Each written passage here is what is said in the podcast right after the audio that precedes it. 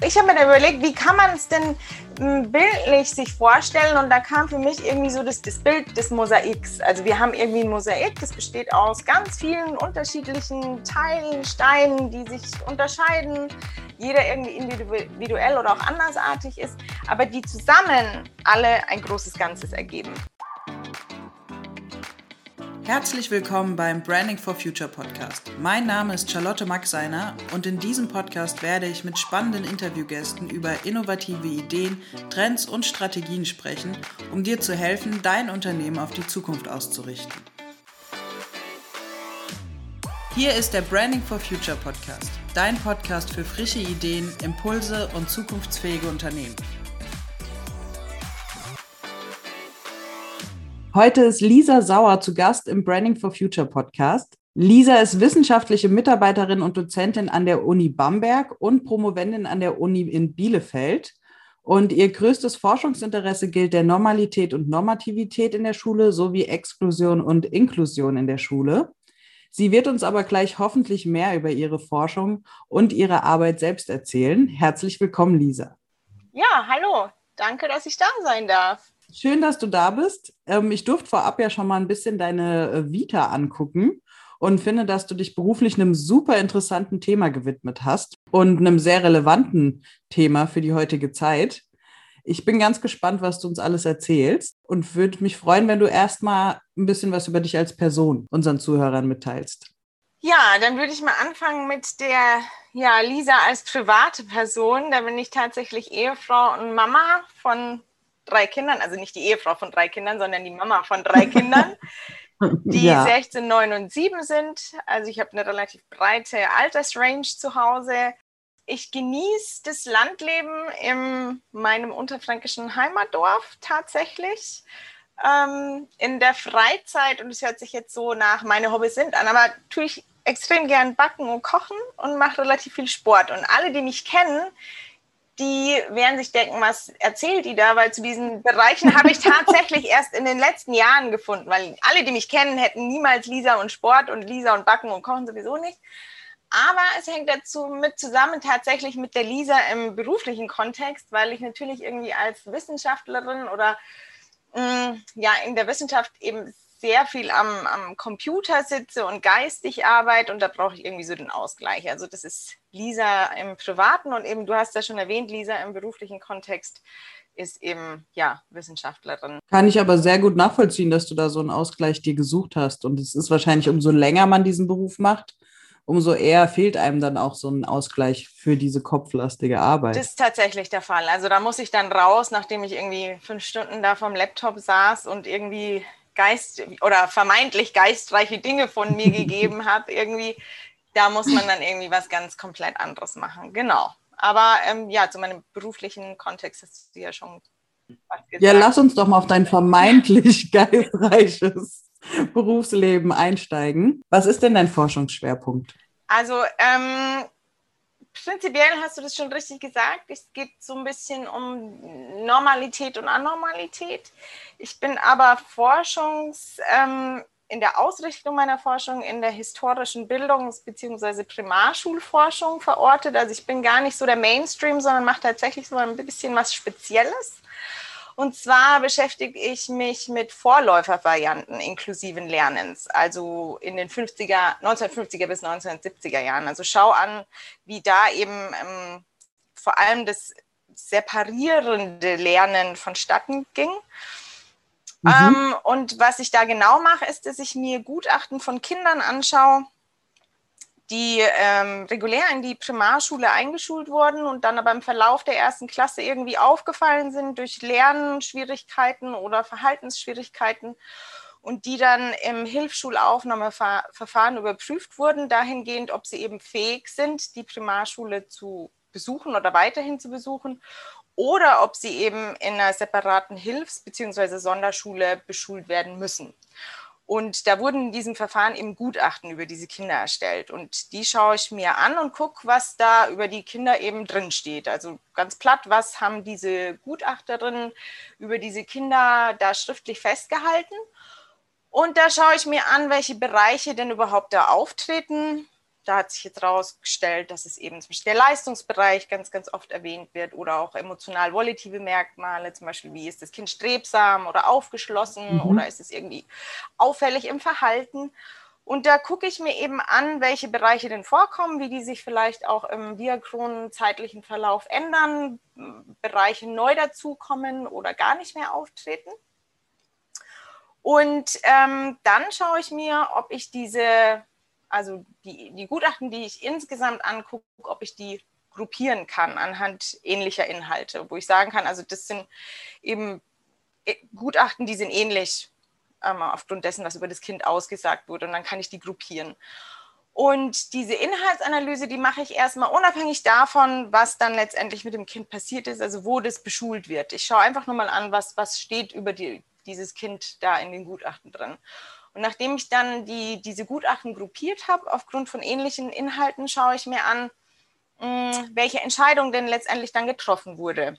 Und interessant wird es dann, wenn ich natürlich Gruppen von ähnlichen Gutachten habe, also von ähnlichen Inhalten, die aber unterschiedliche oder variierende und damit inkonsistente Beschulungsentscheidungen haben. Also wenn ein, also diese Gruppe von Gutachten, die ja ähnliche Inhalte haben, zum Zeitpunkt X ähm, das Kind eben an die Hilfsschule geschickt wurde und zum Zeitpunkt Y aber an der Regelschule verbleiben durfte, obwohl ähnliche Aussagen über das Kind getroffen wurden. Was genau ist das Ziel dann, das, wenn du die jetzt verglichen genau, hast? Das Ziel ist dann zu gucken, in dem Moment, wo die, die Beschulungsentscheidungen inkonsistent sind, dann kann man sagen, dass dieses Verfahren nicht zuverlässig die Unterscheidung zwischen Hilfsschulkindern und Primarschulkindern treffen kann.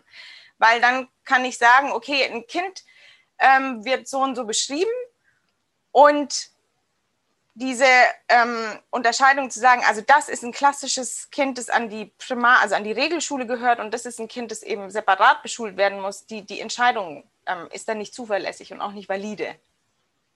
Mhm. Und das ist eigentlich Sinn und Zweck, zu gucken, wie kommt diese Entscheidung zustande und ist die konsistent oder ist die inkonsistent. Und dann, worum es mir natürlich auch noch geht, ist es natürlich einfach zu sagen, naja, komm, das inkonsistent ist nicht irgendwie valide oder reliabel, ähm, zu gucken, warum das so ist. Hängt damit zusammen, dass vielleicht ähm, bildungspolitische Vorgaben sich gewandelt haben und damit vielleicht auch das Verständnis von, von normal und anormal oder ja. ob da gesellschaftliche Entwicklungen dahinter stecken oder ob es da bestimmte neue fachwissenschaftliche Erkenntnisse gab. Also es geht auch darum, ähm, diese Inhaltsanalyse dann auch kontextual zu erklären.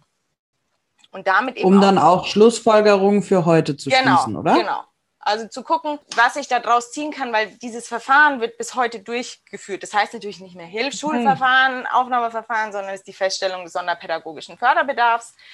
Ähm, mhm. Also diese Kategorisierung oder dieses Verfahren der Kategorisierung, das gibt es bis heute und ist natürlich auch immer noch Legitimation dafür, dass Kinder separat beschult werden. Und damit kann ich natürlich, liefere ich retrospektiv Erkenntnisse dafür, ähm, was eben heute noch passiert, weil mit diesem Verfahren wird eben diese separate Beschulung legitimiert. Und gerade mit der aktuellen Debatte um die gemeinsame Beschulung aller Kinder, wo natürlich diese separate Beschulung ähm, massiv in Kritik geraten ist, geht es natürlich darum, auch empirische Erkenntnisse dafür zu geben, ob eben die separate Beschulung Sinn macht oder ob, ob sie eben keinen Sinn macht oder ob sie eben valide, also auf ähm, reliablen Entscheidungen beruht. Mhm. Und ähm, ich glaube, ganz, ganz wichtig ist eben, sich auch immer noch vor Augen zu halten, dass dieses Verfahren natürlich auch ein Stück weit den Grundstein dafür legen kann, ähm, Chancenungleichheit zu reproduzieren oder überhaupt zu produzieren.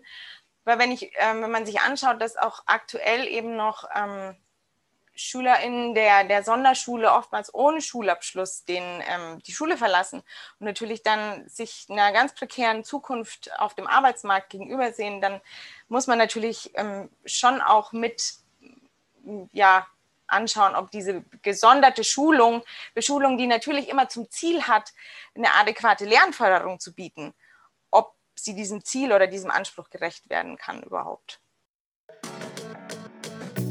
Gehörst auch du zu den Changemakern in deinem Unternehmen, die es lieben, Dinge voranzutreiben und neue Wege zu erkunden? Dann habe ich genau das Richtige für dich. In unserem Branding for Future Camp erwarten dich spannende Impulsvorträge, der Austausch mit Gleichgesinnten in einem großen Netzwerk und eine digitale Camp-Plattform mit vielen Infomaterialien über Trends, Branchenwissen und Expertenwissen. Melde dich jetzt an unter www.brandingforfuture.de/camp/.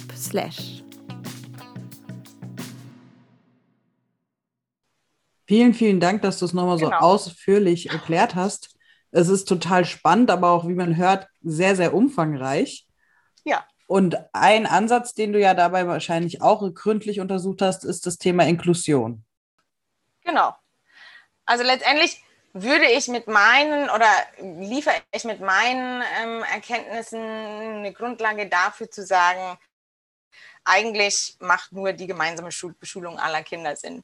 Also ohne Separierung, wenn man es jetzt mal so ganz platt auf den, auf den Punkt bringt. Finde ich super. Warum? Weil eben diese Unterscheidung oder eine Kategorisierung eben ganz, ganz schwierig ist. Also weil das mhm. eben nicht zweifelsfrei vollumfänglich möglich ist. Und es immer damit verbunden ist, eben ähm, mit Diskriminierung oder Produktion von, von Chancenungleichheit. Das heißt, man würde mehr Schaden anrichten, wenn man die Schüler separiert, wie wenn man alle quasi zusammen hat und auf die verschiedenen Schwächen und Stärken der Einzelnen Genau, eingeht. und ich glaube, man muss, also was wir in Deutschland ähm, ähm, ganz stark haben, ist natürlich ein sehr differenziertes Schulwesen. Also wir haben zum Beispiel zehn verschiedene Sonderschularten, Formen der Beeinträchtigung. Wir haben ein dreigliedriges Schulsystem. Also wir sind sehr auf ähm, Separierung fokussiert und immer die Frage, wo wird ein Kind am besten beschult? Es geht nicht darum, wie. Und ich möchte auf keinen Fall ähm, negieren, dass es Kinder mit besonderen Bedürfnissen gibt, die auch ein Recht darauf haben, ähm, mit besonderen Methoden unterrichtet zu werden oder die eben einen Anspruch haben, in, ihr, also in ihrem Lernen gefördert und unterstützt zu werden. Die Frage für mich stellt sich nur, muss es an einem anderen Ort sein? Oder kann das nicht in ja. einer Schule sein, ähm, unter der, dem Nutzen von verschiedenen Methoden, von verschiedenen ähm, Aufteilungen innerhalb eben der Schule, aber eben nicht, muss es ein anderer Schulort sein oder geht es nicht darum, dass jeder mit seinen Stärken und Schwächen nicht Teil des großen Ganzen sein sollte, wo wir wieder eben bei der Idee der Inklusion wären. Genau, ja. Was natürlich dann auch eine ganz andere Generation hervorbringen würde, ähm, quasi für den Arbeitsmarkt, aber auch für das gesellschaftliche Leben. Weil wenn Kinder schon anders Inklusion kennenlernen, wie jetzt zum Beispiel meine Generation, deine Generation und die davor, ist natürlich ein ganz anderes Werteverständnis auch für den Menschen genau. da.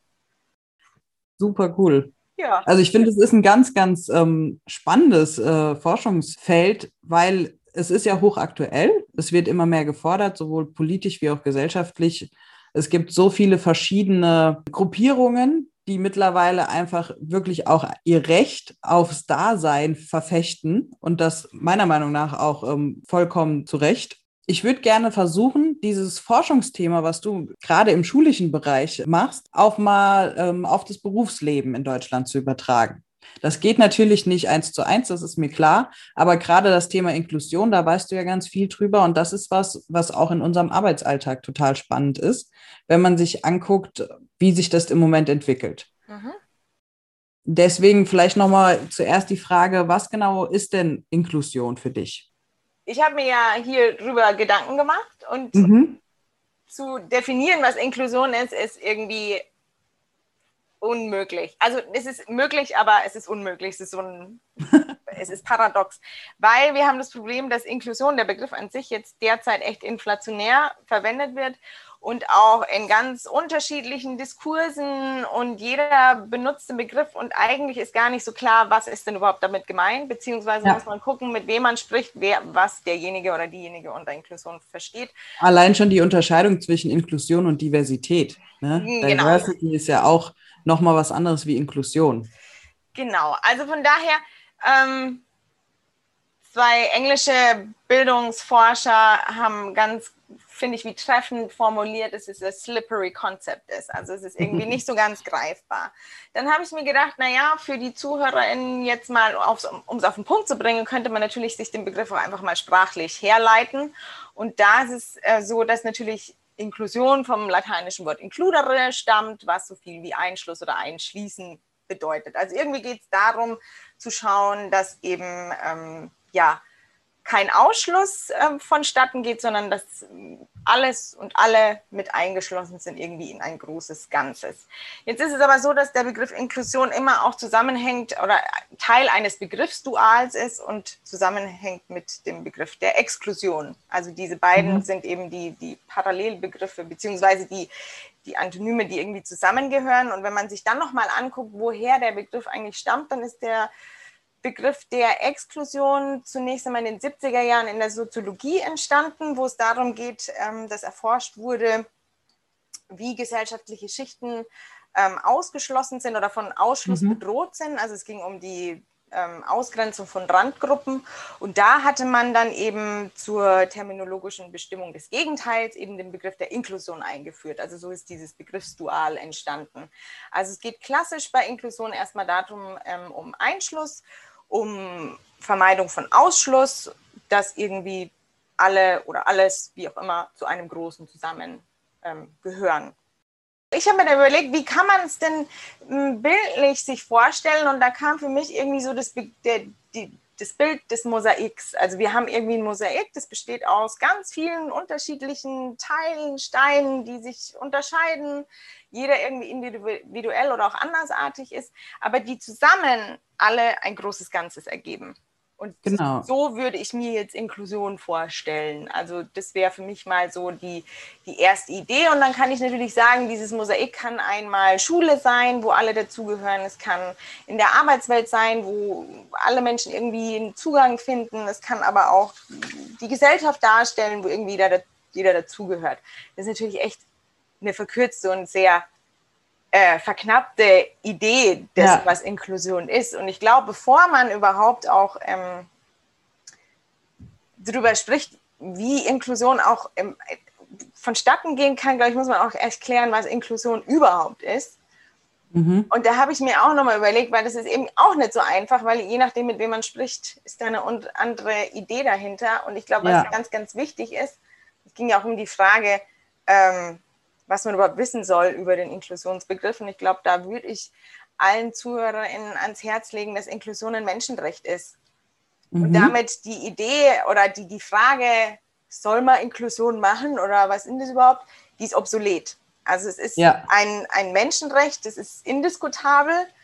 Ähm, die Diskussion muss geführt werden, wie ich es durchsetzen kann oder umsetzen kann. Wie kann ich Inklusion leben und nicht ob.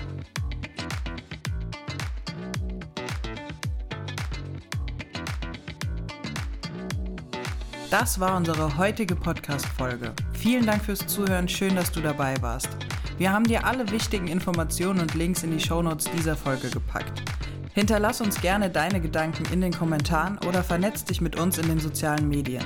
Du findest uns bei LinkedIn, Facebook, Instagram und Xing, wo wir auch regelmäßig interessanten Content für dich bereitstellen. Und wenn dir diese Podcast-Folge gefallen hat, dann freuen wir uns, wenn du uns positives Feedback in Form von einer Bewertung schenkst. Bis zum nächsten Mal, dein Branding for Future Team.